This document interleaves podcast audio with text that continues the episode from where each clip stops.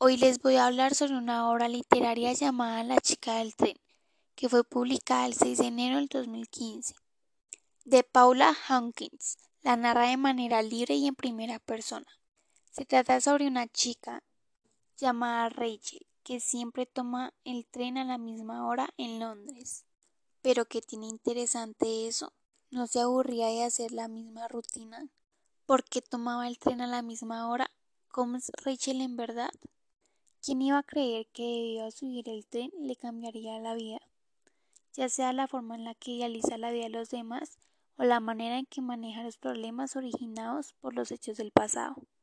Y la depresión que se puede encontrar poco a poco, que hoy en día se ve muy seguido, por cualquier motivo, ya sea por algo que no salga bien o en el hecho de sentirse mal.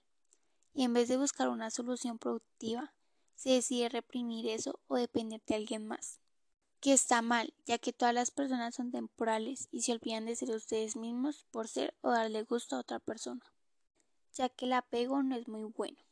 En el 2015, en Londres, sucede que el río Témesis fue rescatado de la contaminación, ya que ni los peces podían vivir en él, y el robo más grande de Inglaterra, ya que cuatro hombres ancianos tenían los movimientos calculados y el edificio se encontraba cerrado por la Semana Santa.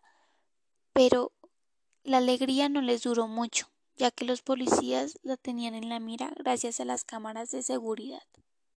Para concluir, mi opinión de este libro es que es interesante, que genera intriga y misterio, que no solo es basado en la imaginación, sino que sucede en la vida real, como el alcoholismo y las consecuencias de ello que puede ser acabar con una familia en el hecho de pegarles, la manera en que las personas manejan sus problemas psicológicos o enfermedades y el punto hasta donde puede llegar la imaginación.